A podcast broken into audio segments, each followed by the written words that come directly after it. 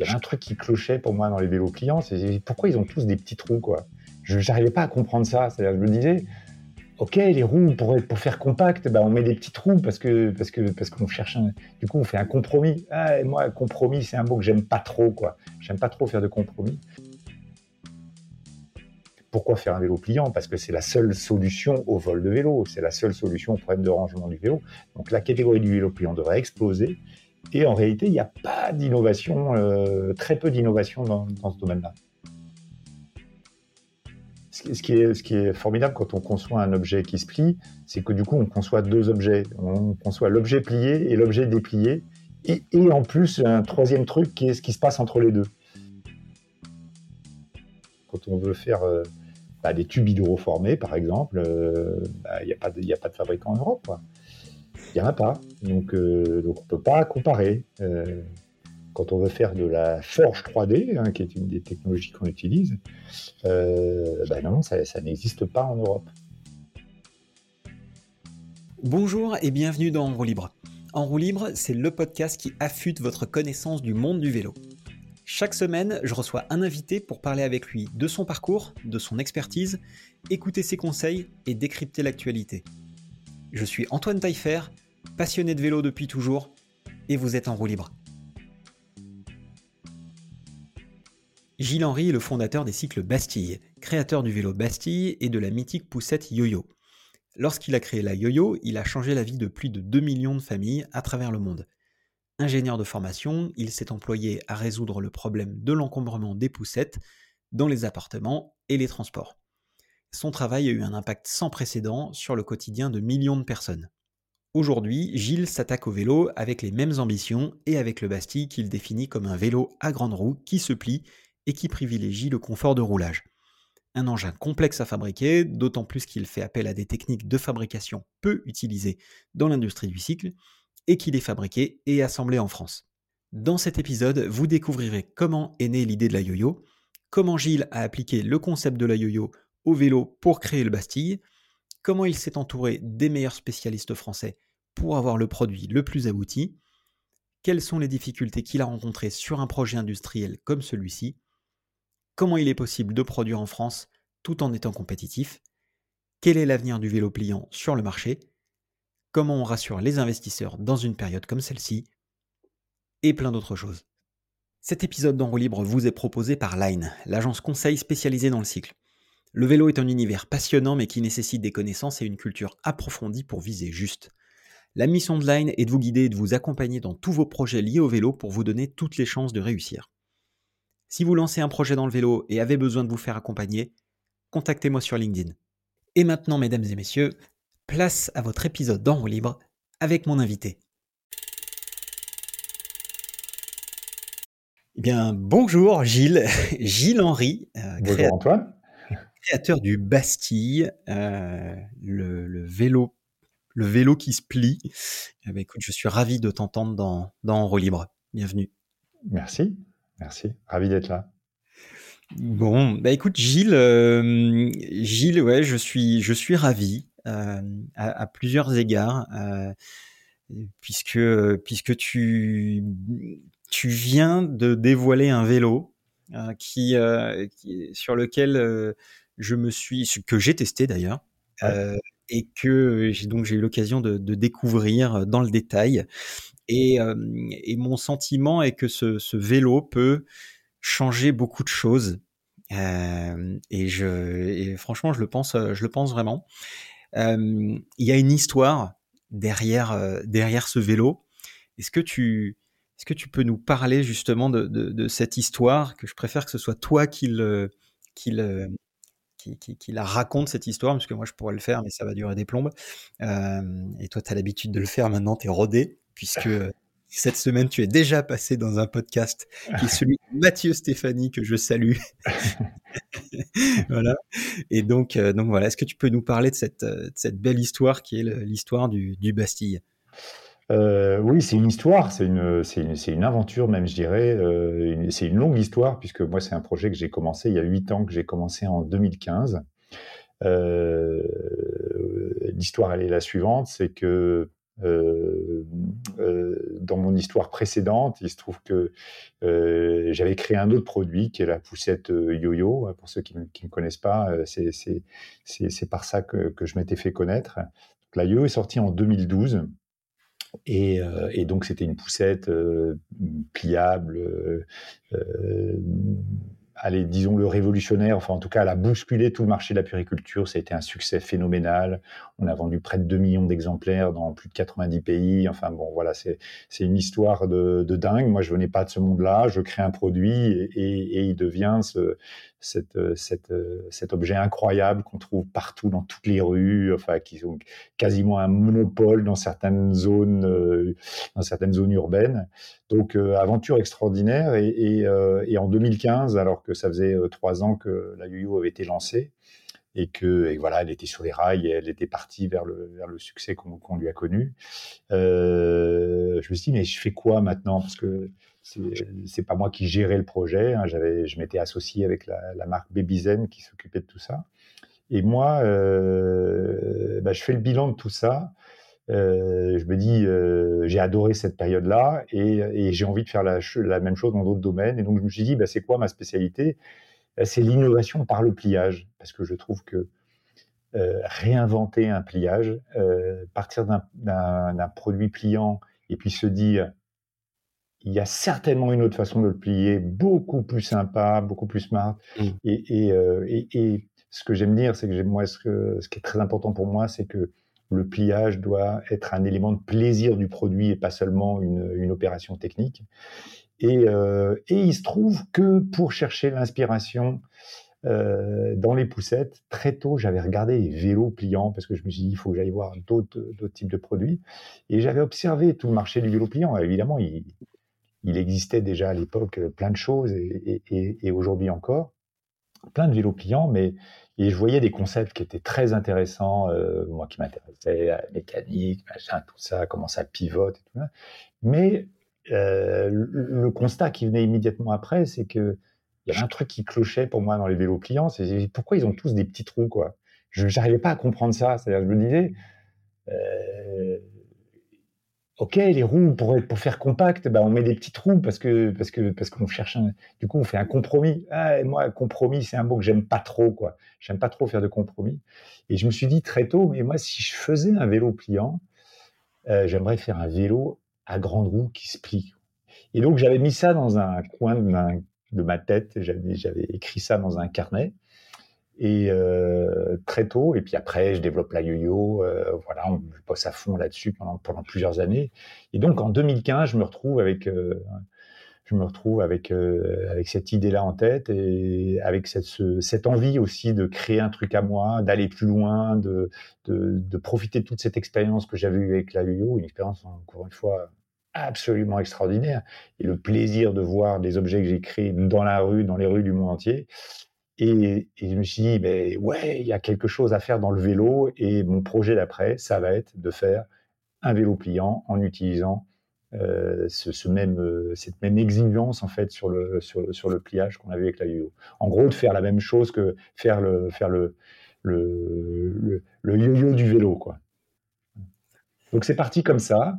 Et puis, euh, et puis ben, ça a été un long chemin, euh, entouré de plein de gens, mais, voilà, un chemin extraordinaire. Et donc on est là aujourd'hui avec un produit qui existe, qui n'est pas encore dans les rues, qui n'est pas encore dans les magasins, mais on y travaille, on, va y aller bientôt. Et donc c'est ce produit qu'on a, qu'on a enfin eu plaisir à révéler récemment. C'est ce, que, je trouve absolument génial, c'est que ah, il y a plein de choses, euh, il y a plein de choses passionnantes dans ce que tu dis. Déjà, effectivement, la, yo-yo, euh, euh, c'est c'est un objet absolument mythique. C'est-à-dire qu'aujourd'hui, n'importe quelle famille habitant en zone urbaine, périurbaine ou même voyageant, prenant l'avion, ou même le train, la voiture, enfin, pour, les familles, c'est un objet de, désir aujourd'hui, la yo-yo. T'es es, en quelque sorte un peu obligé euh, d'avoir une yo-yo si tu veux un peu te, te, te, déplacer avec des enfants, être un minimum mobile, quoi. Et, c'est ce que je trouve génial, c'est ce, ce, côté, euh, ce, ce dénominateur commun, c'est quand même aussi la, mobilité, pouvoir, euh, pouvoir se déplacer, euh, déplacer un enfant, euh, euh, sans être handicapé par le volume du, du dispositif en question, quoi.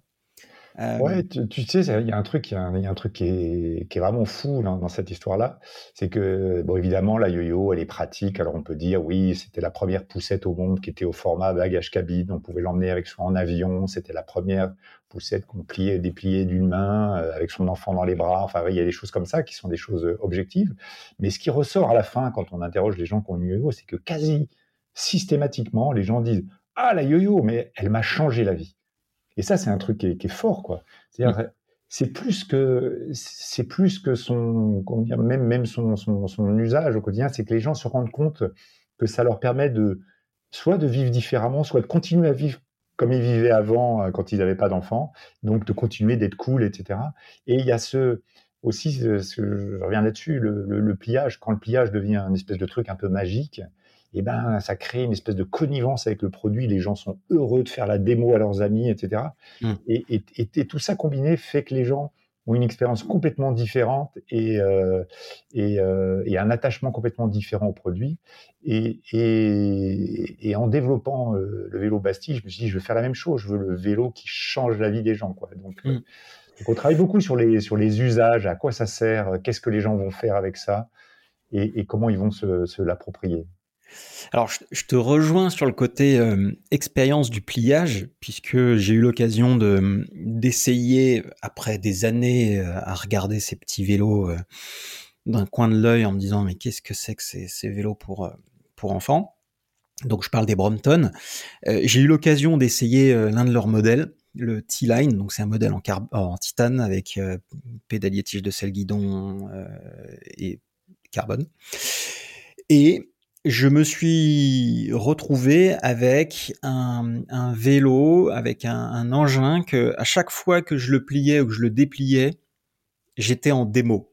C'est-à-dire que il fallait que ce soit le truc le plus cool presque que j'ai fait de la journée, qui était de, de, plier et déplier le vélo. Et ça, je parle même pas des moments où je le faisais devant des gens, en fait. C'est-à-dire ouais. qu'il y a ce côté où, où tu es là, en fait, tu, tu le tu es tellement fier de montrer à quel point le produit est, cool, pratique et tout ça, qu'en fait finalement tu deviens le meilleur ambassadeur de la marque. Alors que moi, euh, la, veille, franchement, j'avais pas forcément beaucoup d'affect là-dessus. Et, et c'est ce que je trouve génial. Et c'est effectivement, je comprends pourquoi toi et tes équipes, vous avez travaillé sur cet aspect-là, parce que c'est vraiment un élément où, en fait, en tant que client d'un vélo, en tant que propriétaire d'un vélo comme le Bastille, bah, en fait, ça permet à tes clients de devenir des ambassadeurs, en fait. Oui, carrément. Euh, c'est d'ailleurs un, des points communs entre un vélo et une poussette, c'est que c'est dans la rue, donc euh, euh, on, on, connaît euh, la poussette, on connaît le vélo de ses amis, de ses voisins, et donc, euh, et donc c'est, c'est un formidable outil. Enfin, tout le bouche à oreille qu'il peut y avoir autour d'un produit comme ça, c'est, c'est assez extraordinaire. Mmh.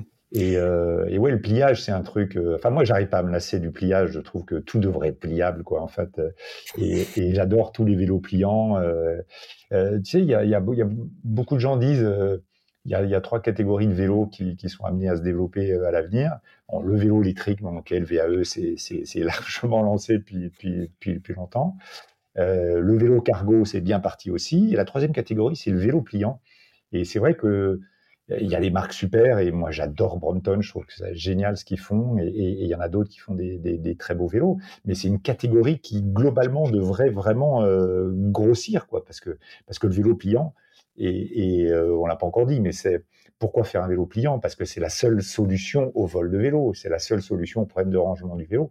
Donc la catégorie du vélo pliant devrait exploser et en réalité, il n'y a pas d'innovation, euh, très peu d'innovation dans, ce domaine-là. Et moi aussi, à titre personnel, ce qui m'intéresse, c'est d'aller creuser là où personne ne va, quoi. Mais oui, alors je, te, rejoins aussi sur ce, sujet-là qui est euh, l'explosion du vélo pliant. Déjà parce que effectivement, il y a, il y a un manque d'offres, il y a un quasi-monopole de la part de, nos amis de chez Brompton, et presque à juste titre, puisqu'ils ont fait un, vélo qui est absolument enfin, c'est un, une idée, une pièce de génie en fait qui a évolué au fil des 30 dernières années. Donc forcément, forcément, on voit que ça. maintenant, le développement du vélo pliant c'est c'est nécessaire, souhaitable, d'une part parce qu'en fait, même en termes de, de, transport, moi, tu vois, si je veux prendre les transports en commun en heure de pointe, selon la RATP SNCF, c'est impossible pour moi, sinon je me prends une, prune, je peux me prendre une, amende.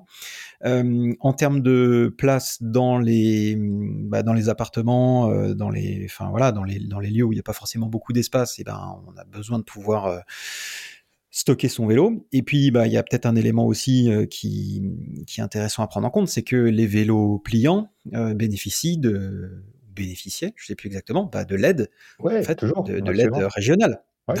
Donc, euh, comme les VE, comme, euh, comme les vélos cargo. Euh, et donc, bah, ça, c'est un élément qui est aussi intéressant. Mmh. Oui, bien sûr, on prend ça en compte. Oui, oui, non, il y a toujours l'aide régionale. en région Île-de-France, c'est 400 euros, mais il y a des aides qui existent dans, les différentes régions selon différents, selon différents comment dire, process. Mmh. alors, le, pour en revenir euh, rapidement à la yo-yo, euh, quel a été ton, ton, ton process, quelle a été ta réflexion et je sais pas ta, ta direction euh, pour pour essayer d'optimiser et de, de, de, répondre à ce, cette espèce de pain point que des familles? C'était quoi à la base le je sais pas l'élément déclencheur qui t'a fait te dire mais il faut absolument qu'on résolve ce problème. L'élément déclencheur, il était personnel. C'était l'époque où j'avais des petits enfants, donc je poussais des poussettes et, et, euh, et, euh, je me rendais compte que euh, là aussi, pas d'innovation, pas d'évolution. on était sur des vieux concepts et je trouvais que les poussettes, elles étaient toutes les mêmes, à peu près toutes les mêmes. Et deuxièmement, euh, qu'elles étaient en général assez moches, parce que ça aussi c'était un truc assez important, c'est que c'était des, des produits avec plein de tringles, enfin c'était pas un truc sympa. je me disais, on transporte nos enfants, quoi, donc euh, donc euh, pourquoi est-ce que ça serait pas un bel objet en plus? Et, mmh. et, ça aussi c'est un élément important pour moi du pliage, c'est que ça permet aussi de créer des formes qui sont nouvelles. Et donc quand j'ai commencé à chercher, je me disais toujours, mais est-ce que ça va, ça va me permettre de créer un objet qui visuellement est aussi quelque chose d'un peu plus sympa, avec des courbes, avec, euh, avec des formes un peu plus enveloppantes, enfin, et pas, et pas un objet qui, euh, ben, un objet technique, des objets un peu d'ingénieur. à l'époque, bon, il y avait, euh, pour, ceux qui connaissaient cette, époque-là, il y avait aussi un, un modèle prédominant sur le marché qui était la, poussette McLaren. Et, la poussette McLaren, c'était un truc qui, qui, a été inventé dans les années 60 par Monsieur McLaren, la poussette Cannes, et, euh, et 40, 50 ans après, euh, on en était toujours là, quoi. Donc je me disais, on roule pas en 4L. Euh, enfin bon, euh, il, faut faire quelque chose. Donc je me dis, c'est parti d'une conviction, c'est qu'il y avait certainement un, un truc qui n'avait pas été trouvé, un autre moyen de faire, et quelque chose de complètement différent, et qui allait pouvoir à la fois créer un pliage qui soit plus sympa, une forme qui soit plus intéressante, du coup des usages. Enfin, après, tout, tout s'enchaîne. Hmm. Comment, alors, euh, parce que quand on optimise le pliage, euh, quand on parle optimisation pliage, euh, on a quand même des spécialistes, les origamis, il y a des origami masters. J'ai discuté avec des gens qui font des kayaks, c'est oui, oui, formidable. Euh, donc, mais c'est une véritable, euh, on va dire, euh, science, quoi. C'est-à-dire que il y, a des, y a des gens qui sont des, des véritables spécialistes du pliage. Est-ce que comment tu t'es formé, enfin, comment tu t'es c'est, ouais, qu'est-ce qui. Oui, pourquoi je me suis mis au pliage? En fait, c'était, j'ai pas passé toute ma jeunesse à faire des origamis, mais en fait, quand j'ai commencé à réfléchir à des, à, créer des, produits. Il se trouve que je suis ingénieur de formation, mais je suis aussi bricoleur, très bricoleur. Et les deux combinés faisaient que euh, ben, un objet qui se plie, des trucs avec des pivots, c'est à la fois quelque chose qui parle à l'ingénieur. Moi, j'aimais le design aussi, donc, euh, donc j'aimais imaginer ce que, ce que, encore une fois, les, les, formes que ça pouvait donner. Et puis, et puis, euh, j'étais assez vite fasciné par ce côté. Ce qui, est, ce qui est formidable quand on conçoit un objet qui se plie, c'est que du coup, on conçoit deux objets. On conçoit l'objet plié et l'objet déplié. Et, et, en plus, un troisième truc qui est ce qui se passe entre les deux. Et, euh, et c'est assez passionnant. Et en plus, bon, un objet comme ça, à cette taille-là, qui se plie, c'est quelque chose qui, que j'étais capable d'appréhender dans son ensemble. Mmh. Donc, pour mon côté euh, ingénieur, un petit peu designer dans l'âme, euh, et qui aime se faire un peu fumer le cerveau, bah, il y avait un truc assez excitant, quoi.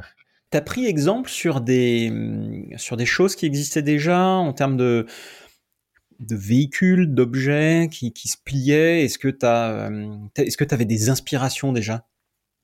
Euh, Oui, non. Alors au départ, au départ, j'ai un peu réfléchi euh, ex nihilo en me disant, je regarde rien, euh, j'y connais rien, donc je vais, je vais peut-être sortir des idées que, qui viennent de nulle part, que personne d'autre n'a trouvé.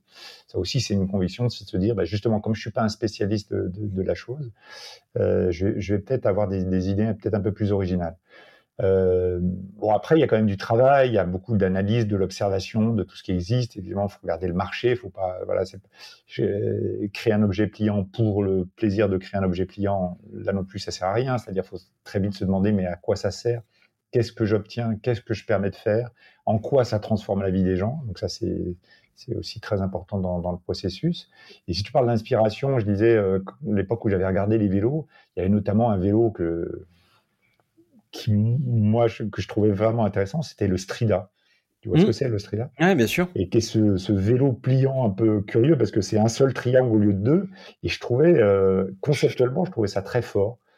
Et de dire, bah, au lieu d'avoir deux triangles, je vais tout réunir. Parce qu'un vélo, un vélo dans, dans, tous les objets pliants, euh, euh, il faut regarder qu'est-ce qui est essentiel. Dans un vélo, ce qui est essentiel, c'est les roues, la selle et le, et le guidon. Mmh. et, le, et, le, pédalier. Bon, voilà. Tout le reste, ça sert à rien. Enfin, ça ne sert qu'à relier cet ensemble-là. Et, euh, et, je trouvais que cette espèce d'épure que représentait le Strida de tout réunir mmh. euh, était, euh, était hyper intéressante. Mais encore une fois, en le regardant, je me disais, mais oui, mais le Strida, il faut bien reconnaître une chose, c'est un, un, vélo un peu bizarre, quoi. Je veux dire, à, à conduire, tout le monde dit, waouh, il faut s'y habituer un petit peu on est aussi très loin du, vélo moderne. Et, euh, et ça, donc ça, c'est un truc, c'est une règle que je me suis donnée assez tôt, et, encore une fois dans les poussettes, mais, mais aussi dans le vélo, c'est que euh, il faut jamais de compromis sur le sur le, le, produit une fois qu'il est déplié. Donc moi, je suis vraiment parti du vélo et d'un bon vélo et le meilleur vélo possible. J'expliquerai peut-être un peu comment comment j'y suis arrivé je pars du vélo et je me débrouille pour le plier. C'est vraiment le, le, pliage au service du produit et pas l'inverse. Donc, euh, donc, tu vois, les trucs totalement conceptuels comme l'Elstrida, pour moi, ça convenait pas parce que, parce que, parce que c'est, encore une fois, c'est, ouais, c'est conceptuellement c'est fort, mais sauf qu'à la fin, bah, le produit, on perd beaucoup de choses en route. Et, mmh. ça, ça, ça, je voulais absolument éviter ça. Ouais, donc c'est vrai que rendre, rendre le produit euh, pliable, compact, euh, euh, facile à transporter, c'est une bonne chose, mais ce que tu m'as expliqué aussi, c'est que l'objectif, c'était quand même de faire en sorte que le vélo, il puisse euh, bah, rouler, quoi. Ouais. Oui, oui, il fallait que et, oui, il fallait que ce soit un vélo. alors, alors comme je disais, j'analyse le marché. Pourquoi faire un vélo pliant? C'est pas pour faire un, c'est pas pour faire un VTT, quoi. Ça n'a pas forcément d'intérêt. Donc c'est vraiment L'usage, c'est le vélo en ville, avec encore une fois ce problème qui est on ne sait jamais où ranger son vélo. C'est vraiment ça l'objectif. Et donc, euh, ben euh, un beau vélo urbain, c'est quoi euh, Comment doit-il être équipé quelle est sa configuration, sa géométrie, etc. Et c'est là où j'ai besoin de m'entourer de gens qui, savaient faire ça mieux que moi, parce que moi je venais pas du monde du vélo. Et à travers ton podcast, je m'adresse à plein de gens qui sont, qui sont vraiment dans le monde du vélo. Et moi, j'étais très humble par rapport à ça. Je savais pertinemment que j'avais pas toutes les compétences pour ça. Et donc, je suis allé les chercher petit à petit, euh, des gens qui allaient m'aider, encore une fois, à faire un bon vélo et pas d'abord faire un bon pliage, faire un bon vélo. Mmh. Est-ce que tu peux justement nous parler de ces, de ces gens, de ces, de ces entreprises avec lesquelles tu collabores? Ouais. Oui, bien sûr. Alors, la, première rencontre que j'ai faite, qui a été une rencontre assez déterminante, je démarrais, euh, je démarrais sur ce projet-là. J'avais, déjà une ébauche de concept, mais j'y étais pas arrivé. Donc, euh, voilà. Et puis, donc, j'avais besoin de, renforcer ma connaissance du vélo. Et puis, euh, et puis là, un jour, il y a un copain qui me dit Ah ouais, j'ai un, moi, j'ai un copain qui a un copain qui s'appelle Julien Lérelou, qui a créé les cycles Victoire. Bon, moi, je connaissais pas les cycles Victoire. Et, et et génial, j'appelle Julien, je débarque chez lui à Clermont-Ferrand dans ses ateliers. Hyper sympa, il m'accueille et je découvre un monde dingue, enfin voilà, avec des vélos absolument magnifiques. Rien qu'à les regarder, c'était un plaisir. Donc je, voilà, je, rencontre ce, type qui est un orfèvre en fait du beau vélo. Et, euh, et, voilà, je visite ces ateliers, espèce de cave avec des petites tatoués qui sont là en train de poncer des, cadres en acier magnifiques. Enfin voilà. Et je découvre tout un monde que, j'ignorais jusque-là. Et, euh, et, donc Julien est un type génial qui m'a très vite dit, il m'a dit, écoute, euh, ouais, ton projet, ça a l'air vachement intéressant. C'est évidemment très différent de ce que lui fait tous les jours, puisque lui fait des vélos sur mesure. Et euh, il me dit, euh, ouais, ton, ton idée de, de, de, repenser complètement le, le vélo pliant, euh, je trouve qu'il y a vraiment un avenir à ça. Et puis, euh, et puis voilà, on discute, on se revoit. Je travaille de mon côté, je reviens le voir. J'avais fait des maquettes entre temps, et là il me dit, ah, écoute Gilles, ouais, vraiment ton, ton, système de pliage. Et, là j'avais, j'avais commencé à craquer le truc, quoi. Il me dit ton système de pliage, il est vraiment top, mais j'espère que tu as réalisé un truc, c'est que là, tu travailles sur un mauvais vélo, quoi.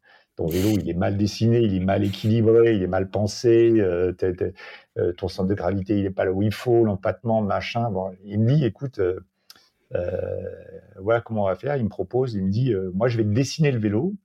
Est-ce que tu, si je te dessine le vélo, qui, qui serait le vélo mieux taillé pour, euh, pour l'usage que tu veux lui donner.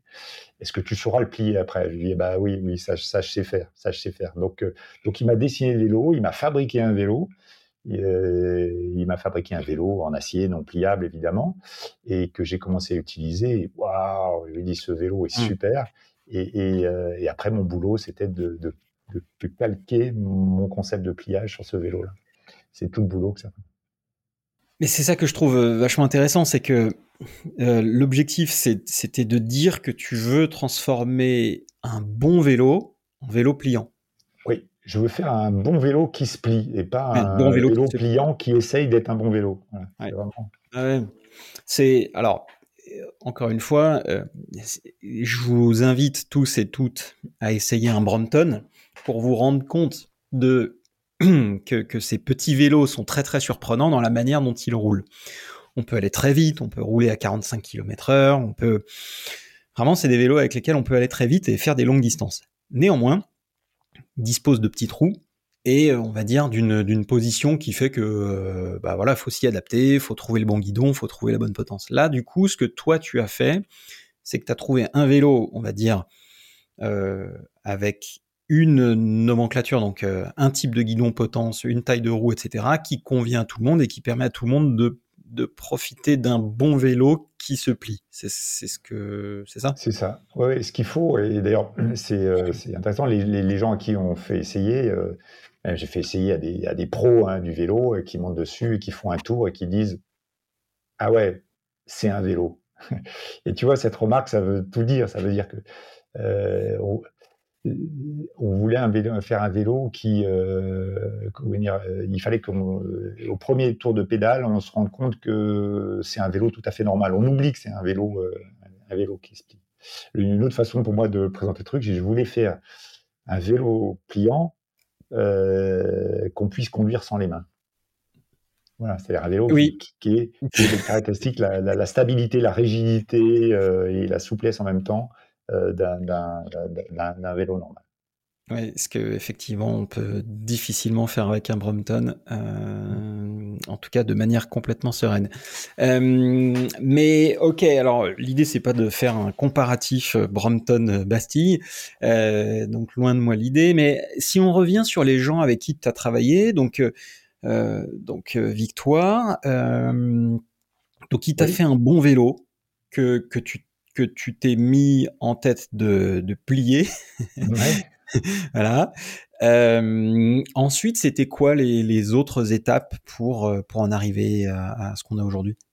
Alors, il y, en a, il, y en a, il, y en a, il y en a eu un paquet. Alors après, euh, autre rencontre importante, c'est euh, bah justement grâce à, à Julien Lerlou, j'ai rencontré Antidote Solutions, qui sont un peu les, qui sont un peu les, comment dire, les sorciers du vélo en France. Quoi. ils sont sur tous les bons projets, ils sont sur tous les, sur tous les belles histoires de vélo, et c'est des gens qui, euh, c'est des gens super, et puis qui ont une, qui ont une, une énorme expérience et qui m'ont beaucoup aidé sur les phases de calcul, sur les phases d'ingénierie, et puis sur les choix de composants.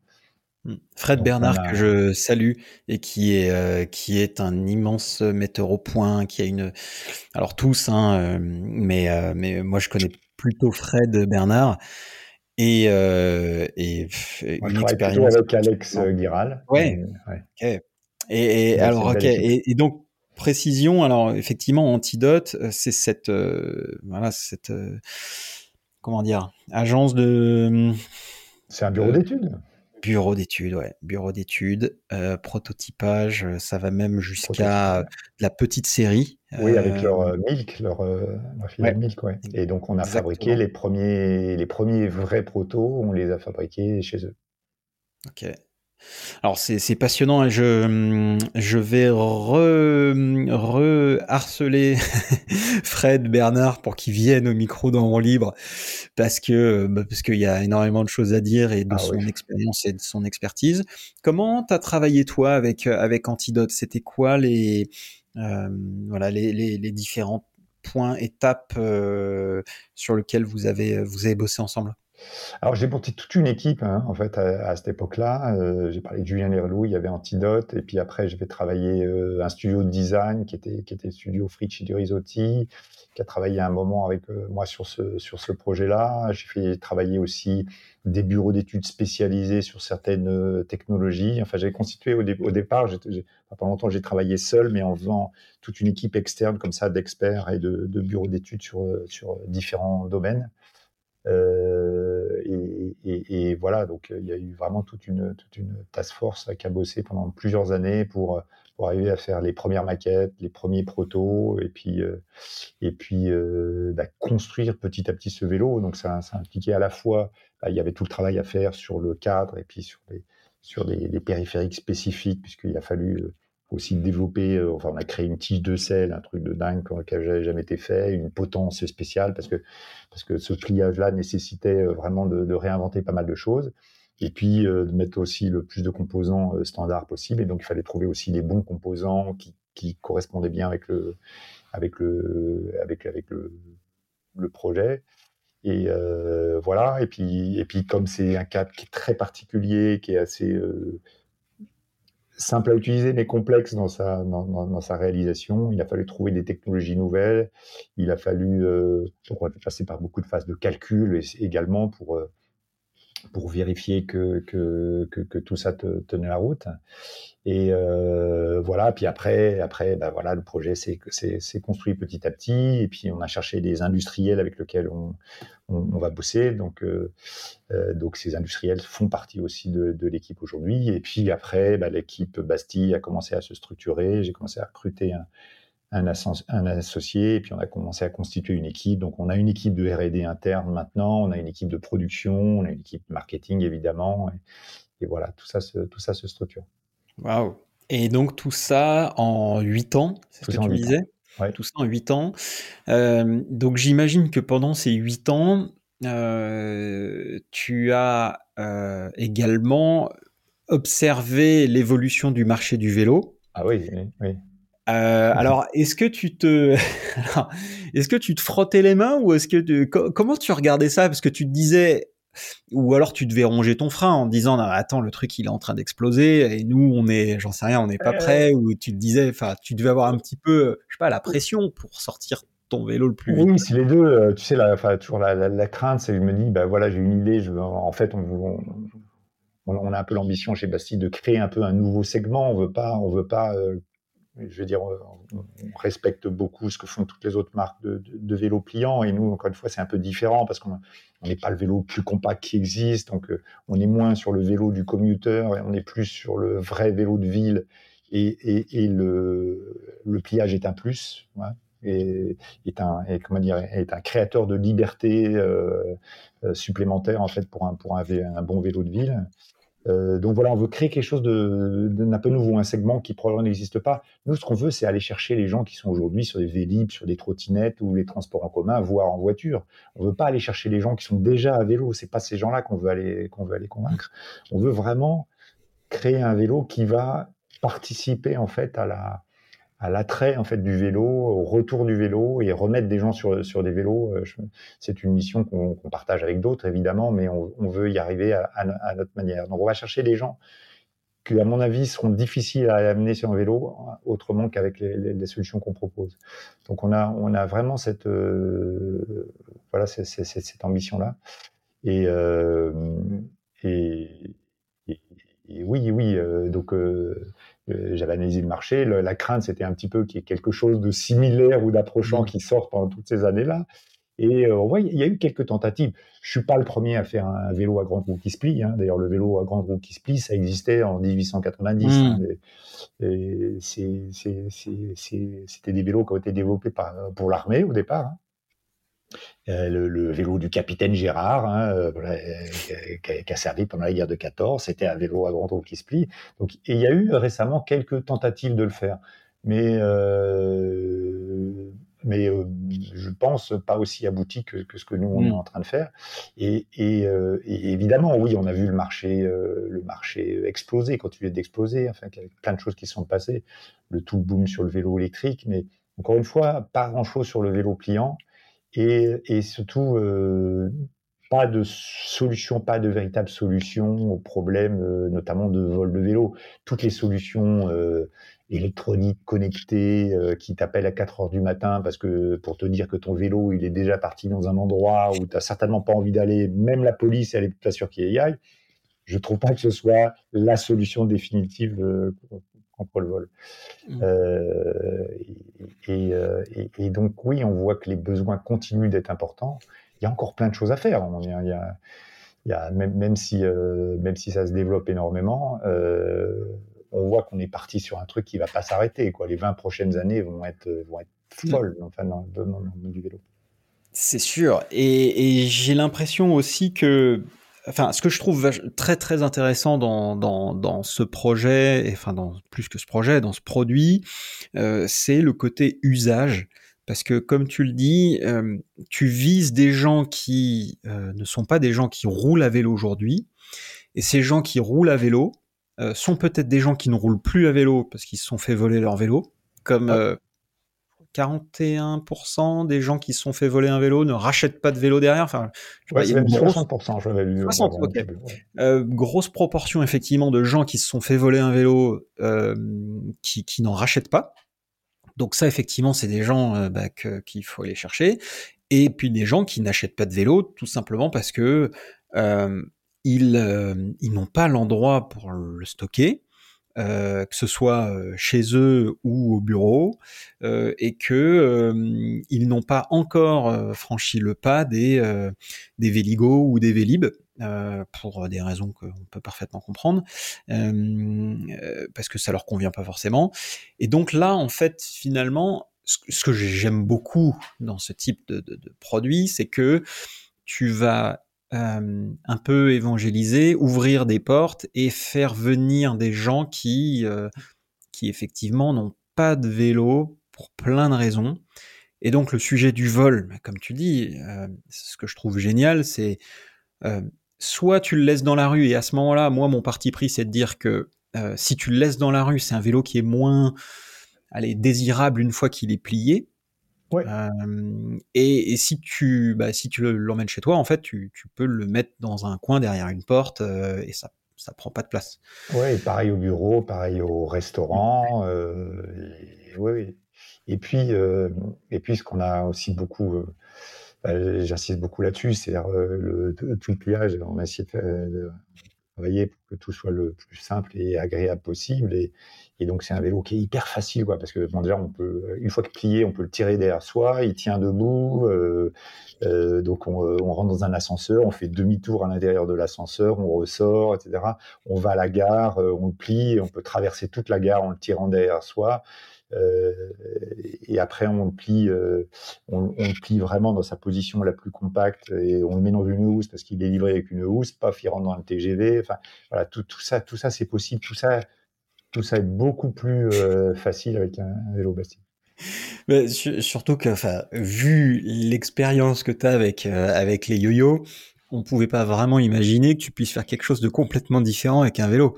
Ah bah, J'allais pas lâcher sur, euh, sur toutes ses qualités, c'est sûr. Je voulais un truc qui soit, qui soit aussi, aussi fort. Ouais. Ouais. Ouais. Et euh, alors, j'imagine que le vélo, tu l'as, tu l'as testé, tu l'as fait tester. Ouais. Euh, c'est, euh, c'est quoi? C'est un process. c'est quoi d'ailleurs les, les tests que tu fais sur sur ce vélo-là Alors, il y a, il y, a, il y a deux types de tests. hein. Il y a tous les tests normatifs euh, qu'on passe. Donc, euh, donc, tout ça passe en labo. euh, donc, on en a cassé un certain nombre, ce qui nous a permis de, résoudre plein de problèmes. Donc, euh, voilà, euh, on a passé tous les tests normatifs qui sont, évidemment obligatoires.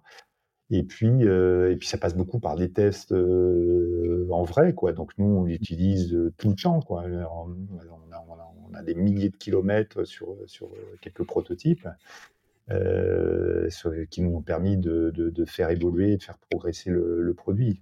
Bon, il y a encore du boulot. On est encore en train de, de bosser dans, dans les, les derniers ajustements là, qui nous occupent pas mal et qui vont nous occuper dans les, dans les mois qui viennent.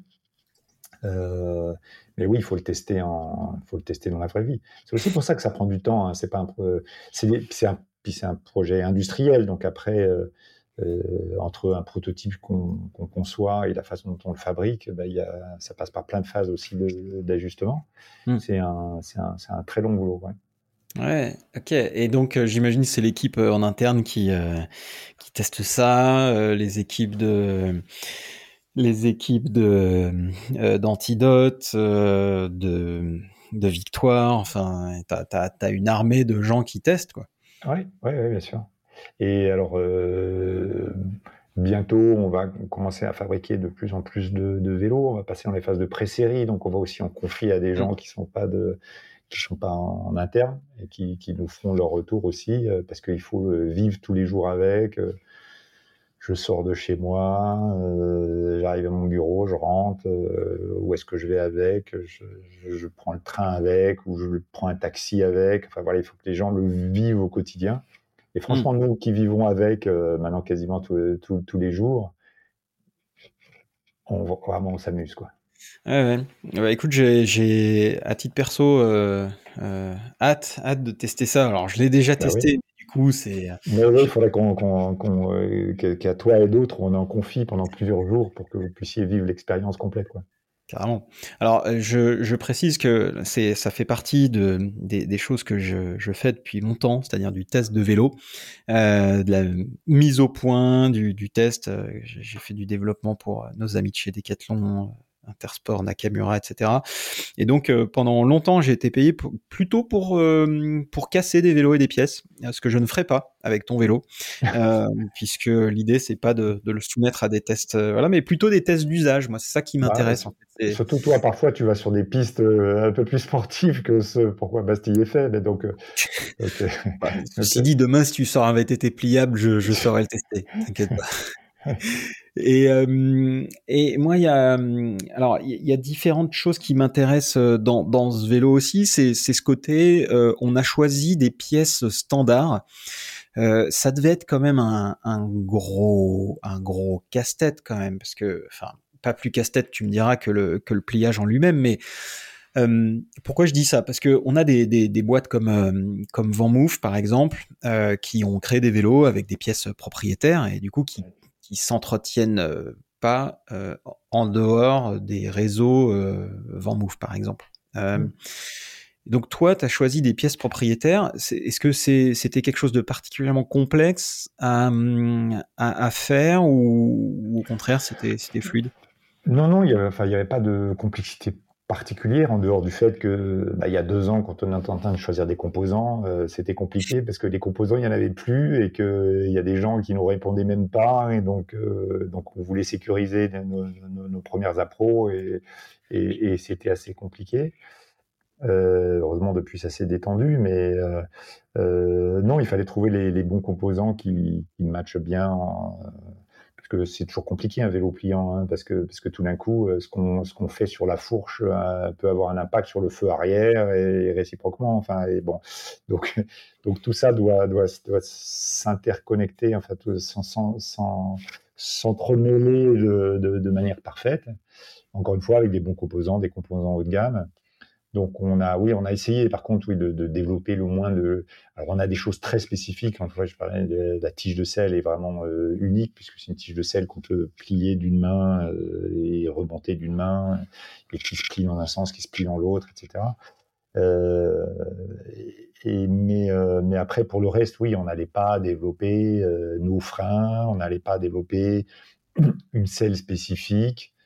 si on est allé faire un truc, c'est que on ne trouvait pas de sonnette qui nous convenait, donc on a dessiné un bouton de sonnette euh, qui correspondait à ce qu'on voulait faire.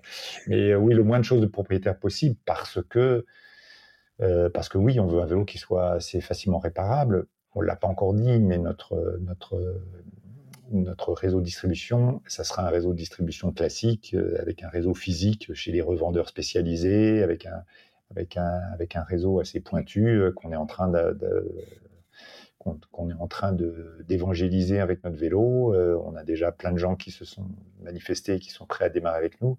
Et donc, on va passer par ce réseau de, revendeurs et on va pas faire une nouvelle marque digitale avec euh, tout, euh, tout complètement propriétaire à la Apple. Enfin, voilà, on fait pas du tout ce genre de choses.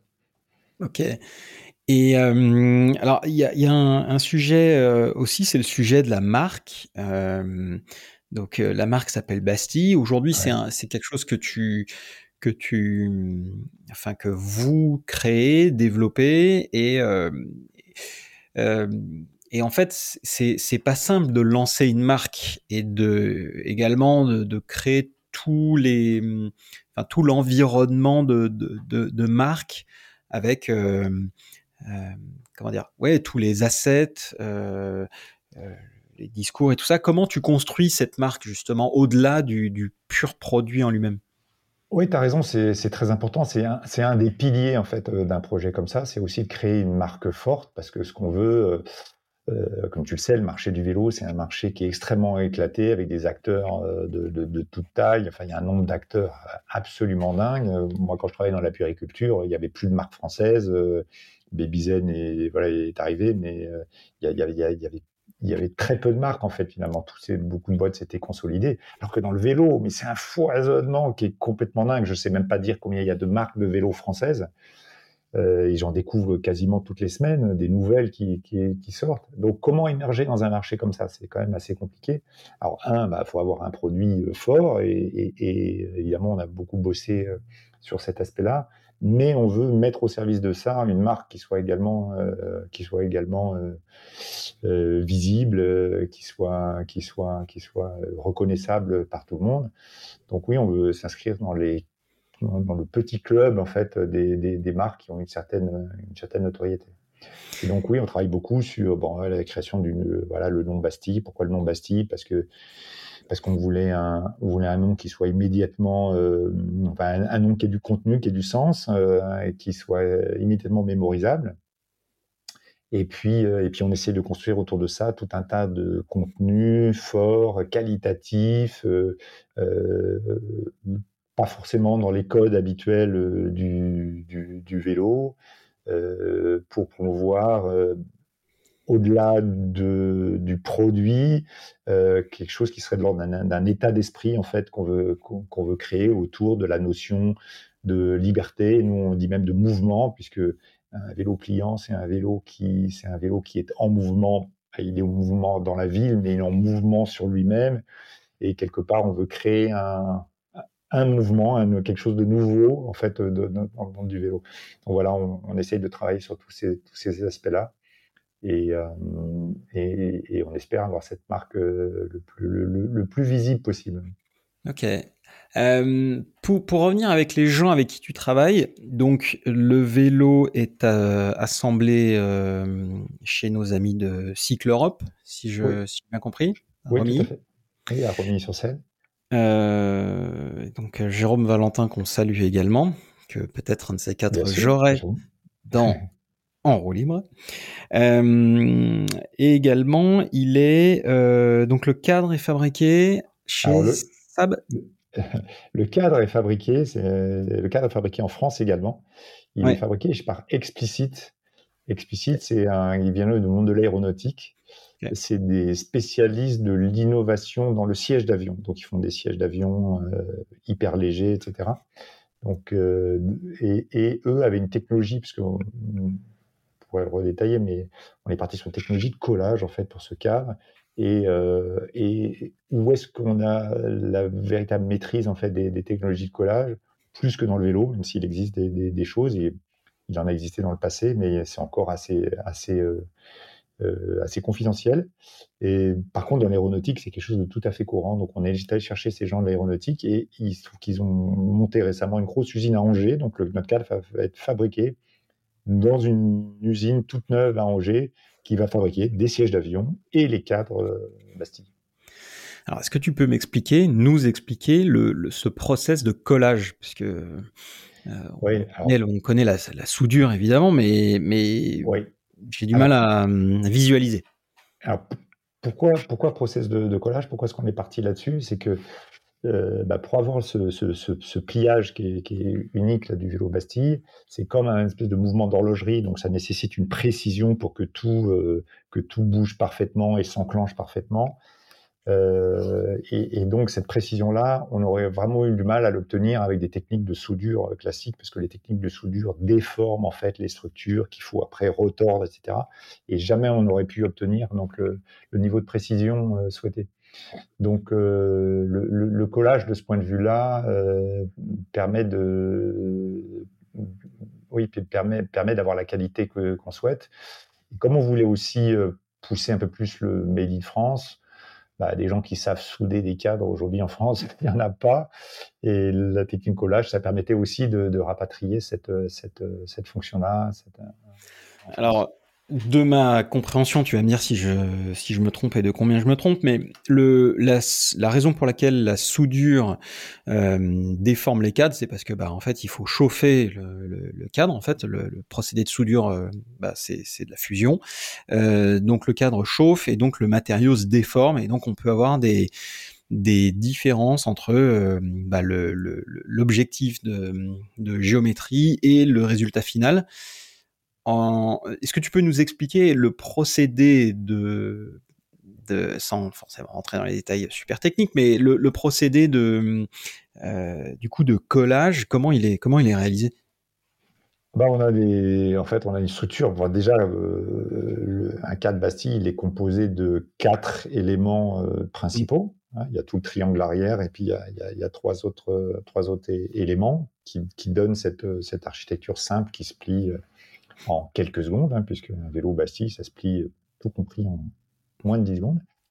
Et, euh, et donc ces composants-là, ces sous-composants-là sont assemblés par pivot. Finalement, on n'est pas très loin de ce que, toi tu connais bien dans, tout le monde du, mountain bike, hein, en fait, avec ces vélos euh, suspendus, avec ces, cadres qui sont toujours articulés. Euh, donc on n'est pas très loin de ça, mais évidemment dans un autre usage que, que, que, de, la, suspension. Et, euh, et, donc chacun de ces sous-composants-là, ils sont constitués de, bah, de, tubes et de manchons, pour, pour le dire rapidement. Et, et, et l'assemblage se fait euh, dans des gabarits avec, avec du collage qui nécessite après un, traitement thermique mais c'est des traitements qui sont moins compliqués. On ne sait pas toujours, mais la soudure, c'est pas juste euh, je mets un point de soudure et puis c'est fait. Après, il faut le chauffer, après, il faut les retordre, il faut les détendre. Et donc, c'est un processus qui est aussi très gourmand en, main-d'œuvre. C'est la raison pour laquelle ça a été beaucoup délocalisé euh, en Asie. Et, et, encore une fois, les tolérances, en fait, donc les, précisions sont, qui sont qui sont pas comment dire les, exigences sur un, sur un, sur un vélo euh, non pliant sont, sont, pas aussi importantes. Euh, euh, et, voilà, donc nous, nous, on a cette technique qui nous permet d'avoir quelque chose qui est beaucoup, beaucoup plus maîtrisé. Ok. si je passe sur le côté marché, alors comme, comme un bon chef d'entreprise, tu as fait tes, prévisions, tes projections, tu as, donc des investisseurs à qui tu as, parlé chiffres. Comment est-ce que tu vois euh, justement le développement du marché du vélo pliant? C'est quoi tes, prévisions? Alors, je te demande pas nécessairement tes prévisions de, chiffre d'affaires et, de volume, mais comment tu vois justement l'évolution de ce marché? Vers où ça va le vélo pliant? Euh, et sur quoi on se base pour, euh, pour avoir des chiffres alors, c'est évidemment difficile parce que encore une fois, nous, on veut créer quelque chose qui est un peu peut-être qui, sera peut-être un segment un petit peu un petit peu nouveau et on veut aller chercher des gens qui ne sont pas aujourd'hui sur le vélo. Donc, c'est un, un, marché qui est peut-être difficile à, cerner. Ceci dit, on sent qu'il est bien là. Quoi. On sent qu'il y a quelque chose qui a un vrai qui a un vrai besoin. Et depuis qu'on a lancé, on sent que on sent que nos messages passent, que les gens comprennent ce qu'on veut faire et, on a déjà des gens qui sont fans de Bastille sans en avoir approché un. Alors, donc, euh, donc ça c'est génial. mais euh, là-dessus, enfin, je, suis d'accord, mais tu vends pas ça des investisseurs. Enfin, qu'est-ce que tu Non, non, non, non. Parce que... Bah, tu sais, enfin, les investisseurs, ils, ils, ils, aiment bien aussi les belles histoires. Et quand, voilà, euh, quand j'explique qu'après la yo-yo, je veux faire la même chose dans le vélo, ça, ça parle à des investisseurs, évidemment. Euh, Non, mais on, ce que je leur vends, c'est ce que je racontais au début, c'est la, la, puissance, en fait, la, valeur ajoutée que peut apporter un pliage qui est, vraiment innovant. Et, euh, et, quand on voit par ailleurs la façon dont évolue le marché du vélo, on se dit que forcément, il y a quelque chose qui, peut, se passer et qui peut être assez fort dans, ce domaine-là. Alors, comment le quantifier? Bien évidemment, on le quantifie, mais on le quantifie aujourd'hui plutôt euh, à l'échelle un petit peu de nos ambitions. On veut une marque qui soit une marque euh, visible et, et, et, pérenne et puis euh, significative. Alors, on n'est pas en train de créer la licorne du vélo, mais mais on, imagine que à, moyen terme, disons, on peut atteindre un volume qui serait de plusieurs dizaines de milliers de vélos par an, sans, sans pouvoir vraiment le, quantifier davantage que ça. Mais on, on, sait, on sent et on a tous les indicateurs qui nous montrent que qu'on ne se trompe pas, qu'il y a vraiment une, il y a vraiment un, des besoins non couverts et que et qu'il y a certainement un, marché pour nous. Et encore une fois aussi un marché où il n'y a pas grand-chose qui se passe. Si aujourd'hui je crée un nouveau euh, VAE français avec un cadre ouvert, bon, ok, t'es es le 40e mon gars, bon voilà. mais euh, mais là, euh, là là on a, on a, une trace qui nous qu'on peut aller créer dans une dans, la poudreuse là, tu vois. Mmh. J'aime bien l'analogie. Et, et, donc toi, tu penses qu'il n'y a pas de place pour un, un, un, vélo assistance électrique connecté avec des pièces propriétaires aujourd'hui?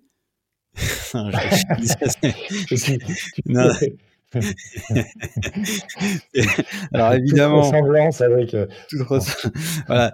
Alors, mais mais c'est c'est un sujet que, qui qui est intéressant aussi, c'est parce que donc le le process euh, donc le l'histoire de Bastille a commencé il y a dix ans. Euh, non, il y a 8 ans, pardon.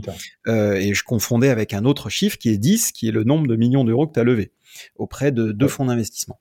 Euh, ces fonds d'investissement, euh, qui sont des, des gens qui, euh, certes, sont patients, qui vont un retour sur investissement à horizon, aller en général 8 ans à peu près. Alors, ils sont pas venus il y a 8 ans. Hein. Non, non, bien sûr. longtemps tout seul, j'ai investi tout seul pendant longtemps et ils sont arrivés au moment où justement il fallait qu'on commence à se développer. Ok. Et bah, comme c'est des projets industriels, c'est très très gourmand en capitaux. Donc, donc il, fallait qu'on ait cette, cette aide-là. Et, donc, c'est des gens qui, j'imagine, aujourd'hui regardent un petit peu l'état du marché et qui doivent avoir euh, peut-être aussi un petit peu une petite goutte de sueur quand ils voient, euh, euh, quand ils voient l'état du marché actuel avec le volume des stocks, etc. Comment est-ce que tu les, comment est-ce que tu les rassures aujourd'hui sur l'état du marché et comment est-ce que, également toi, tu te rassures en voyant l'état du marché par rapport à ce que tu es en train de, sortir avec Bastille? Alors le marché, il est un petit peu compliqué. En fait, tu parlais du problème de l'état des stocks. Enfin voilà, c'est un peu la contradiction dans laquelle on est aujourd'hui, c'est qu'il n'y a jamais eu autant besoin de vélos. Et, ce qui rassure aussi euh, des, investisseurs, c'est qu'on parle tous les jours du vélo. Tous les jours, on entend euh, une annonce euh, du gouvernement, de l'Europe, une nouvelle marque, etc. Tous les jours le vélo, c'est dans tous les débats, quoi. Donc, euh, donc ça, c'est quand même évidemment très, très, très rassurant. Et puis, et puis en même temps, il y a, y a, y a ces phénomènes, euh, le, marché qui monte, qui descend, des boîtes qui font faillite, enfin des choses comme ça. Donc, ça peut être un petit peu inquiétant. Mais en même temps, enfin, toutes les difficultés qu'on voit apparaître, bah, il se trouve que ça conforte beaucoup le, modèle sur lequel on s'est construit. Euh, bah, notamment toutes ces marques qui ont, développé des choses très propriétaires et sur des marques euh, purement digitales, ben on voit que c'est un modèle qui est en fait assez fragile euh, et, et, qui pose plein de problèmes. Donc nous, on n'est pas du tout parti là-dessus. Donc ça, ça nous conforte vraiment dans nos choix, distribution sélective, réseau physique, etc. Euh, et, puis par rapport où le marché est un peu compliqué aujourd'hui parce que parce que tout le monde est, comme euh, comment dire euh, un, peu sclérosé avec ce problème de stock, euh, voilà, et tout le monde tout le monde espère en sortir. finalement, comme nous on a un projet qui a, qui a, pris du temps, et eh ben on devrait arriver après après tous ces phénomènes là. Mmh. Et donc, on devrait arriver au bon moment, en fait. En plus, on arrive encore une fois avec quelque chose de nouveau, et on est une nouvelle marque, donc on va pas arriver avec des stocks. Et donc, on, devrait pouvoir échapper à, tous ces problèmes-là. Donc, tout ça, finalement, c'est, euh, je dirais, c'est assez rassurant.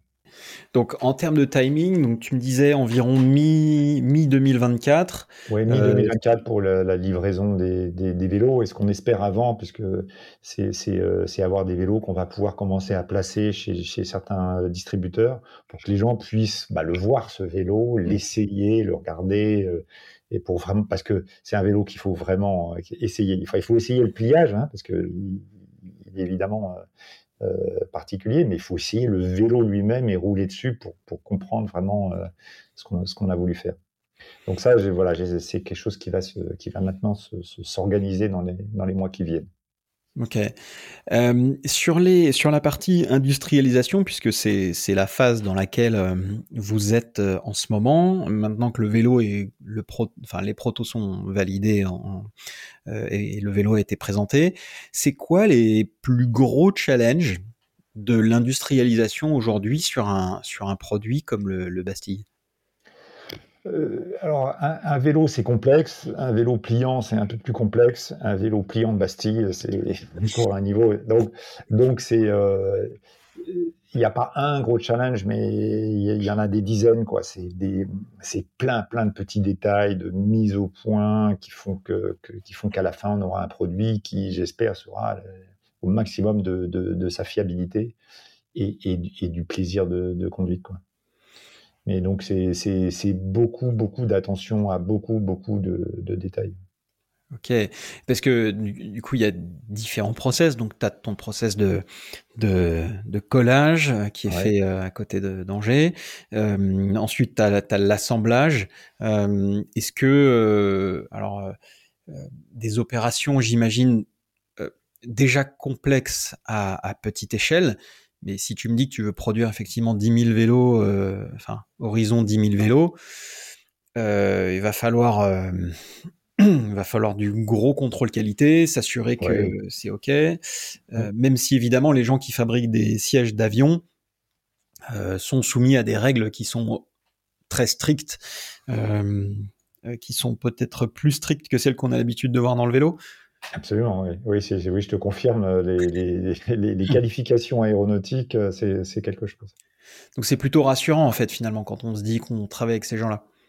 Oui, c'est pour ça qu'on est allé chercher des gens, enfin, bon, Cycle Europe, qui est un euh, très gros assembleur, on est allé chercher des gens avec des capacités, en fait, industrielles, qui nous permettaient de dire, bah, si, si c'est ce qu'on espère, ça marche et qu'on et on a de la demande, qu'on soit capable de vraiment monter en charge assez rapidement et, évidemment avec la qualité que, qu'on, veut avoir. C'est très important d'avoir des, partenaires euh, solides. Alors, si, si je refais le, le, tour, on a donc euh, un vélo qui est, euh, qui est français, enfin alors, qui est français dans sa conception, dans sa fabrication, dans son assemblage. J'imagine qu'il y a des pièces qui doivent venir d'Asie, quoique. oui, oui, On a, oui, oui, on a pas mal de composants qui viennent d'Asie. On a des, on a des composants qui viennent aussi euh, de France, du Portugal euh, et, d'autres pays. Mais oui, on a, on a pas mal de composants qui viennent d'Asie. Euh, de temps en temps, je trouve que trop. Même moi, si je pouvais faire plus de made in France, mais bon, c'est, c'est, compliqué les projets comme ça et c'est compliqué de trouver. En fait, ce qui est compliqué, c'est pas forcément une question de, de, coût, c'est aussi beaucoup une question de savoir-faire et il y a malheureusement des savoir-faire qui a plus ici et, donc si j'avais les moyens petit à petit de rapatrier un certain nombre de choses, je le ferais avec plaisir. Mais, euh, aujourd'hui, oui, on a quand même pas mal de composants en amont qui viennent d'Asie. Mmh. Mais c'est déjà euh, quand même un gros tour de force que de, produire un vélo qui est, on va dire, aller à 80% euh, français, euh, même si évidemment on peut pas se passer de, des composants asiatiques, parce qu'en termes de, volume et puis de tarifs, euh, ils, sont, ils sont loin. justement, est-ce que ça, que tu as eu, est-ce que tu fait déjà des, des études pour voir ce que ça pouvait coûter de fabriquer le vélo ailleurs? Est-ce que c'était seulement envisageable, parce qu'en termes de technique et de, complexité, bah, peut-être que en fait, euh, en France, c'est certes plus cher, mais au moins on est sûr que, enfin, on est sûr qu'en termes de qualité, on atteint le standard qu'on s'est fixé. Est-ce que tu as déjà eu cette, réflexion de te dire, bah, peut-être qu'on peut le faire ailleurs, ou est-ce que c'était même pas un sujet? Euh, ça a toujours été un sujet, mais euh, alors quand tu parles de, qualité, euh, en fait, il faut pas se faire comment il faut pas se dire que si on le fait en Asie, on perd en qualité. Ces gens-là, ça super bien travaillé. Moi, je l'avais vécu dans le monde de la poussette. Alors, une poussette, c'est encore autre chose puisque une poussette, c'est tellement plus simple à fabriquer que euh, on trouve des usines qui sont capables de tout faire, ce qui n'existe plus du tout, ce qui est absolument impossible en Europe. Et donc, 100% des poussettes du monde sont fabriquées en Chine. Voilà, on va dire comme ça. Euh, dans le vélo, c'est évidemment beaucoup plus, euh, plus contrasté. Donc, oui, c'est pas un sujet de, qualité. mais vraiment, c'est beaucoup une question de savoir-faire. Et donc, dire je vais comparer avec une solution made in Europe même, bah souvent la question se pose même pas parce que quand on veut faire euh, bah, des tubes hydroformés par exemple, euh, bah, il n'y a a pas de fabricant en Europe quoi. Il y en a pas. Donc euh, donc on peut pas comparer. quand on veut faire de la forge 3D, hein, qui est une des technologies qu'on utilise, bah non, ça, n'existe pas en Europe. Il y a ça, c'est pas mon boulot, mais je dirais les gens qui, veulent militer pour la réindustrialisation de la France, il faut aussi qu'ils se posent la question dans ces, dans ces termes-là. Il faut aussi, euh, faut aussi euh, se dire euh, comment est-ce que je pourrais redévelopper des, technologies de, ce type-là? Ok. Et alors, qu'est-ce qu'il faudrait d'autre selon toi? Parce que tu as, du coup, tu as fait, j'imagine, beaucoup de recherches pour produire le vélo quelles sont les choses qui manquent, à part ce que tu viens de nous dire, euh, qui pourraient permettre bah, de, produire de nouveau des vélos en France? C'est quoi les trous dans la euh, raquette, si toutefois on peut résumer? Alors, enfin, euh, on produit des vélos en France. Enfin, il y a il y a quand même pas mal de choses qui existent en France. Encore une fois, si je compare avec le marché de la puriculture, où tout est complètement euh, délocalisé, en France, il y, a, encore une base qui existe. Il y a encore, il y a encore beaucoup d'éléments qui, soit qui ont tenu, soit des, boîtes qui sont apparues. D'après ce qu'on comprend, alors c'est pas le c'est pas le comment dire le marché le plus difficile à appréhender, mais dans l'assemblage de vélos, par exemple, on sent qu'il y a pas mal d'initiatives qui sont en train de se monter ici ou là, euh, et donc euh, le paysage de l'assemblage en France euh, va probablement évoluer dans les, prochaines années, et c'est un, très bon élément. Et pour le reste, savoir comment rapatrier enfin, des, des, process purement industriels de, je sais pas, de, forge ou de, ou de fabrication de, je sais pas, de selles de vélo et des choses comme ça, là, je suis je, suis déjà moins dans mon domaine de compétences, donc, euh, mm. donc, euh, donc je ne saurais pas dire ce qu'il ce qu'il faudrait. Mais... Ouais. Bah, on, on, voit des, des, des, belles démarches, notamment euh, nos amis de chez Moustache, hein, qui ont sorti le, le J. on a également les amis de chez 12. 12 oui, oui, Voilà, qui, qui, qui, qui, a sorti ce cargo euh, qui, est, qui est fait en, enfin, qui a une approche euh, environnementale et, locale. Donc, on salue Thomas Coulbeau que j'aurai également dans le podcast très bientôt, j'espère. Euh, et puis Manu et Manu et Greg de, de Moustache. De Moustache, oui. Voilà, et, et, donc ça, c'est des démarches qui qui sont en train d'être mises en place du côté des marques. Il y a des belles démarches aussi du côté des euh, des distributeurs. Euh, donc, on a parlé de Cycle Europe, mais on a également Cycle Lab qui, qui monte une usine d'assemblage. Donc, Denis Briscadieu que je salue.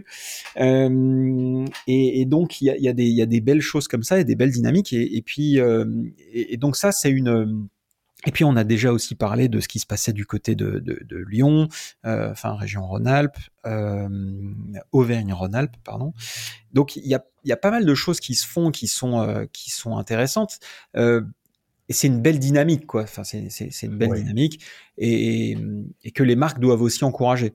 Euh, et est-ce qu'il y a une incitation? Est-ce que, est-ce que tu penses qu'il faudrait une incitation? Est-ce que est-ce qu'il manque quelque chose aujourd'hui pour des marques euh, qui veulent se lancer afin de les, je sais pas, de leur dire non mais, euh, enfin, produisez français, c'est pas beaucoup plus cher, on a un savoir-faire, on a, on a, on a des choses chez nous. déjà, euh, ce qu'on voit, c'est que c'est plus facile quand, tu fais des produits haut de gamme. Hmm. Hein, tu citais euh, Moustache avec son modèle J ou 12, etc. Donc, c'est des, des, produits qui sont, euh, qui sont vraiment euh, très, très premium. Et là, c'est beaucoup plus facile de, de, de, de, faire des choses comme ça. et puis, alors pour que ce soit plus incitatif, bah, il faut aussi que effectivement les pouvoirs publics jouent leur rôle. Il faut qu'ils facilitent, qu'ils aident les industriels qui veulent se, se, se développer là-dedans. Euh, on parle aussi, alors là c'est plus pour les fabricants de vélos, mais euh, ça fait un bout de temps qu'on parle. Est-ce que ça arrivera un jour? Ça serait formidable de pouvoir baisser la TVA sur les vélos. Enfin, tout ça, ça permettrait de, rendre le, marché beaucoup plus accessible. Et ça, en, fait, c'est si le marché avance et qu'il y a de plus en plus besoin de vélos, bah, il y aura de plus en plus de possibilités pour réindustrialiser des choses en France, c'est sûr. Hmm. C'est sûr que la, baisse de la TVA sur le vélo, ce serait quand même un sacré morceau. Ah oui, si le vélo pouvait t'aider, euh, ne serait-ce qu'un petit peu, euh, comparé euh, par exemple au marché de, de, de l'aviation, par exemple, qui est, qui, est, qui est, très aidé, ça serait quand même pas mal. Ouais. ouais. sachant que j'ai lu un post d'Emmanuel Macron qui disait qu'il voulait faire du sport, en tout cas de l'activité physique, en 2024 l'une des priorités eh ben, eh ben, c'est pas complètement tombé dans l'oreille d'un sourd. Est-ce que toi, euh, as, je sais pas, quand tu vois ce qui va se passer en 2024, les JO, Paris, tout ça, est-ce que, euh, est-ce que tu penses qu'il y a un coup à jouer justement en termes de vélo? Est-ce que c'est quelque chose que tu, euh, sur lequel tu veux, je sais pas, tu t'es dit que tu allais essayer de te positionner sur, les JO Ouais, je sais pas, sur euh, quelque chose qui va se passer à Paris, puisque. Oui, ben, j'aimerais bien, mais, euh, mais voilà, c'est la, c'est, c'est, la période où on va se lancer, donc on va se lancer, oui. enfin voilà, vraiment à cette période-là. Euh, à un moment, on avait un contact pour éventuellement faire un truc euh, autour du parcours de la flamme, ou je sais pas. Écoute, euh, s'il y a s'il y a des sportifs qui écoutent et qui ont envie à ce moment-là de se balader en Bastille, bah, je serais content de les aider. Mais, euh, mais c'est évidemment euh, accéder au JO, c'est quelque chose qui est, qui est, qui est, euh, qui est très éloigné d'une toute jeune marque comme la nôtre. Quoi. Dire, on n'a pas les moyens de, de, de, non, mais, de cet événement. Bien sûr, non, mais équiper, euh, équiper les équipes, les athlètes, machin, tout ça. Bon, pour se déplacer à vélo dans Paris. On n'a pas encore été contacté, mais, mais bon.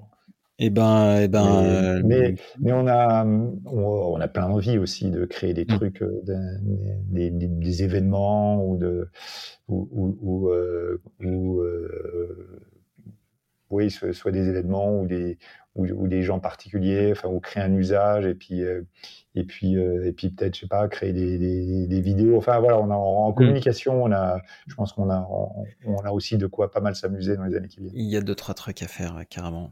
Bah écoute, euh, top. Euh, écoute, euh, Je, je pense qu'on a fait un bon, un bon petit tour. qu'est-ce que, est-ce qu'il y a des, je sais pas, est-ce qu'il y a des sujets qu'on n'a pas abordés qui toi te, te, te, te, tiennent à cœur, des, des, questions que je t'ai pas posées? Euh, alors, on n'a pas parlé du prix, tiens. Euh, du prix, bah non. Voilà, euh, le, prix de vente, c'est 2590 euros. Et comme tu le disais, avec les, on peut bénéficier des, des, aides de l'État ou des régions. Donc, Ok. Alors, oui, peut-être une question que je t'ai pas posée, qu'on m'a posée d'ailleurs. pourquoi pas électrique? Alors, ah, ça c'est une très bonne question. Mmh. Euh, alors, euh, il n'y a, pas de pas électrique puisque euh, on, ne s'en cache pas. on travaille sur un modèle électrique. déjà, une chose que je voudrais dire, c'est que Bastille, c'est pas un vélo, c'est une gamme de vélos et c'est une gamme d'accessoires qu'on va développer autour de ça. On a plein d'idées, mais des idées de dingue. Alors on va, on va, on va on va essayer de faire ça dans l'ordre et, donc, euh, de, classer nos et de, calmer nos ardeurs sur un certain nombre de sujets, mais on a plein d'idées pour, euh, faire vivre la marque Bastille autour de, autour de, produits différents. Alors, euh, bah, le phénomène du, vélo électrique, évidemment, on ne l'ignore pas. alors, on lance un vélo, il sera musculaire dans un premier temps, et c'est normal pour un vélo pliant, et on veut installer en fait cette, ce, vraiment ce, nouveau concept, ce vélo euh, de taille normale qui se plie, etc. de cette façon-là. Donc on veut, on veut promouvoir en fait ce, nouveau type de pliage, enfin vraiment cette, innovation forte. Euh, et euh, un vélo pliant, c'est un vélo que parfois on est amené à porter, etc. Donc, donc c'est, c'est, la question du poids est importante. Donc si on partait sur un vélo électrique, Bon, euh, si on partait sur un vélo électrique aussi, on aurait plus de complexité, hein, parce que forcément, on se retrouve avec mmh. des questions de moteur, batterie, quelle solution et tout ça. Donc, on avait suffisamment à faire dans, dans, cette première euh, phase-là. Et, et, puis aussi, euh, moi, c'est un truc, je, suis persuadé d'une chose, c'est que alors le vélo électrique a connu un, un, un, formidable engouement et il répond à des vrais, vrais besoins. Mais euh, il, a beaucoup servi aussi ces dernières années en, euh, comment dire, en une espèce de produit d'appel. Quoi, il a servi à attirer des gens vers le vélo parce que il est électrique, il est électronique, donc il y a ce truc, c'est un peu excitant en fait, tout, ce, cette euh, truc techno. Mais dans le fond, il y a beaucoup de gens qui réalisent au bout d'un moment que ce qui est formidable dans leur vélo électrique, c'est le vélo. Quoi. Et, euh, les statistiques, c'est que en ville, la plupart des déplacements font moins de 5 km. Donc, à moins qu'on habite à Montmartre ou à la Croix-Rousse à Lyon, euh, euh, bah, on a moins besoin d'un vélo électrique pour faire 3 km, c'est sûr. Donc, je pense qu'on peut attirer, avec notre innovation, qui est encore une fois le pillage, on peut attirer des gens qui se diront, bah, finalement, qu'est-ce qui m'apporte le plus de service? Est-ce que c'est mon vélo électrique qui va m'aider à démarrer au feu rouge? Ou est-ce que c'est ce vélo avec son pliage incroyable qui me permet d'aller partout? Voilà, on pense qu'on peut vraiment répondre à pas mal de besoins euh, rien qu'avec ça. Euh, et, par contre, oui, il y a des besoins, des gens qui font des plus longues distances, il y a des gens qui habitent dans des endroits avec euh, avec avec des pentes importantes, et donc ces gens-là ou des gens qui ont des difficultés pour se déplacer, donc ces gens-là, oui, une solution électrique, mais ça sera toujours un complément et on offrira toujours le choix. Ça, c'est très très important pour nous. On n'ignore pas le vélo électrique. Par contre, j'ai l'habitude de dire, tu n'es pas prêt de voir un vélo Bastille avec, euh, avec une app Bastille qui te permet de te connecter et, qui sonne dans ta poche et que tu voilà, et as besoin de ton téléphone pour le démarrer. Ça, il y a peu de chances que ça existe. Je crois qu'on a compris la notion de simplicité et d'accessibilité. Euh, et de, de, de, faire en sorte que tout le monde puisse y accéder. Euh, bah écoute, top. C'est euh, merci beaucoup pour pour ça. Merci pour pour tous ces éléments. Je suis, mm, j'ai hâte de mm, ouais de pouvoir tester un petit peu plus dans le détail. Donc, ouais. donc ouais. Bah, nous on a on a hâte de le faire découvrir à toi et à tout le monde. Génial. Euh, où est-ce qu'on te, où est-ce qu'on te suit? Où est-ce qu'on suit Bastille? On est, euh, moi je suis, je suis, pas mal sur LinkedIn, euh, mais on est aussi sur Instagram, on est aussi sur YouTube, on a notre site internet qui est, qui est, qui est en ligne, sur lequel, oui, c'est important de, de, le préciser, on peut déjà précommander, même si c'est très, très, tôt, euh, mais on peut surtout s'inscrire pour faire des essais, et donc dès que ça sera disponible, on va commencer à organiser des sessions ici ou là, euh, et puis après, on aura des vélos dans les magasins. Donc, on peut commencer déjà à, s'inscrire pour ces, pour ces tests-là. Ok. Donc, on mettra tous les liens de bah, tous les liens que tu m'enverras euh, dans les notes de l'épisode.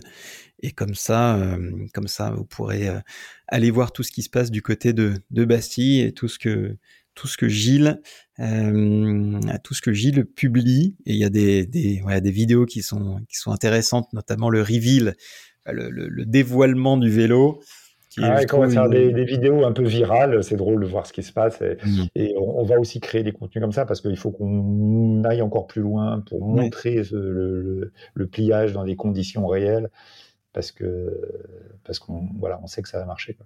Excellent. Bon, eh bien merci beaucoup Gilles. Euh, je te dis, euh, bah, je te dis à très bientôt.